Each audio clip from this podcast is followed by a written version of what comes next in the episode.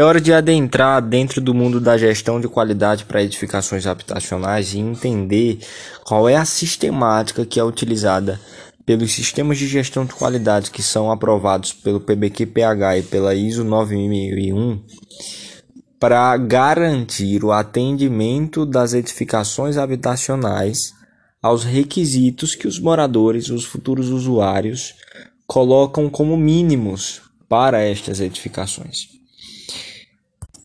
E para começar a entender isso, é necessário inserir dentro do contexto duas variáveis que são importantíssimas, que são a NBR 15575, que é a norma de desempenho das edificações, e os requisitos mínimos dos usuários, que são descritos justamente nesta norma. Estes requisitos representam as condições mínimas que são impostas por um usuário para que ele tenha uma edificação digna de se morar algo habitável, algo confortável e seguro. E eles giram em torno de três eixos, que são segurança, impacto ambiental e justamente a habitabilidade, que uh, é um dos principais deles. Quando a gente fala em segurança, tem três requisitos principais, que são segurança estrutural, que a edificação deve ter, obviamente, segurança contra o fogo e também segurança no uso e na operação dessa edificação. Por exemplo, quando eu estiver usando a minha casa, andando por ela, abrindo as portas, as janelas, passando por baixo de um telhado, ela precisa me fornecer segurança. Já com relação ao impacto ambiental, a sustentabilidade em si, essa habitação precisa me fornecer três coisas, que são durabilidade e manutenibilidade, ou seja, precisa ser durável e precisa permitir que façamos manutenção recorrente, justamente para aumentar a sua durabilidade, e também precisa ah, promover um impacto ambiental baixo durante a sua construção e também durante o seu uso. Então, isso precisa ser observado na edificação.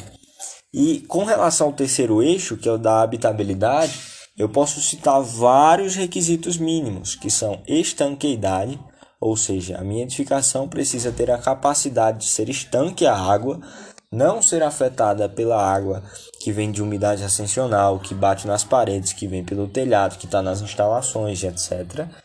Ela precisa ser a, ter um bom desempenho térmico, lumínico e acústico.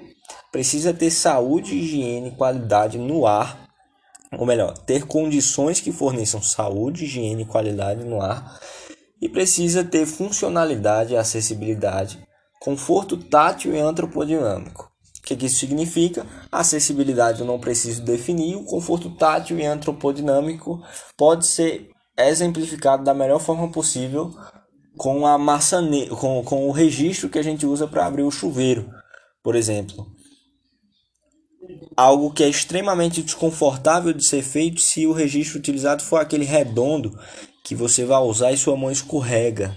E aí uma pessoa que tem a mobilidade reduzida, tem algum tipo de deficiência, poderia ter algum problema com essa abertura. Então, conforto tátil e antropodinâmico se refere a isso, ao uso de um ser humano dessa edificação. Então, os requisitos mínimos dos usuários são esses.